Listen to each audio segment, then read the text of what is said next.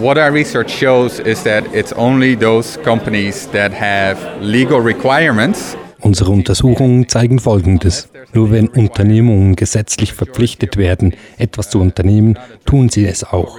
Ohne gesetzliche Vorgaben macht die große Mehrheit überhaupt nichts. The majority of companies uh, do not address the issue. Vor drei Jahren unterschrieb der US-amerikanische Präsident Barack Obama den sogenannten Dodd-Frank Act. Im Nachgang zur Finanzkrise, ausgelöst an der Wall Street, sollte mehr Transparenz in der amerikanischen Wirtschaft geschaffen werden.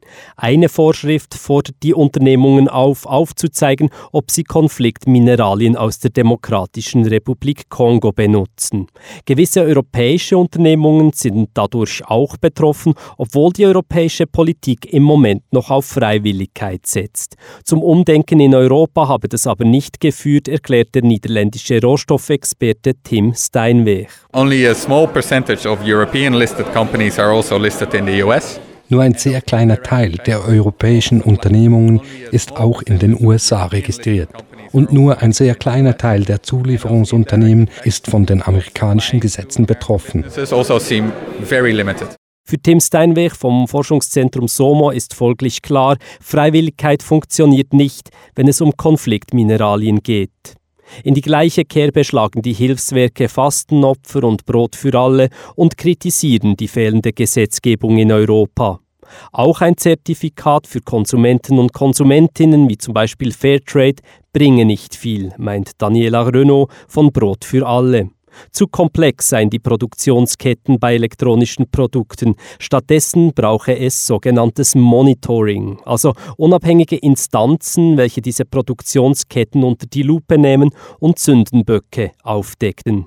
So ein Monitoring System ist im Aufbau, das nennt sich Electronics Watch und hat genau diese Idee, dass, äh, dass es ein System braucht, wie eine Institution, sagen wir, die darum bemüht ist, ähm, faire Elektronik zu gewährleisten oder so fair wie möglich. Und dies ist, ist jetzt vor allem halt auf Europa fokussiert. Ähm, es ist ein Projekt, das von der EU finanziert ist und jetzt im Aufbau begriffen ist. Seit sechs Jahren betreiben die Hilfswerke Fastenopfer und Brot für alle die Kampagne Hightech No Rights. Sie wollen damit auch das Bewusstsein bei den Konsumentinnen und Konsumenten schärfen. Am Schluss haben nämlich genau sie die Macht, erklärt Daniela Renault, Mitverantwortliche der Kampagne. Ich kann fragen, wenn ich in den nächsten ähm, IT-Laden gehe, egal welche, welcher Marke oder an welcher Ecke der Welt, ähm, gibt es diesen Laptop, dieses Tablet oder dieses Smartphone, gibt es das auch fair?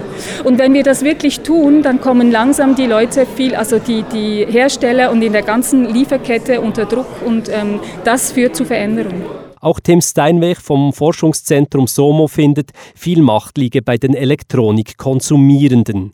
Wer jedes Jahr ein neues Handy kaufe, mache sich mitschuldig daran dass Konzerne bei der Massenproduktion keine Rücksicht auf Verluste nehmen.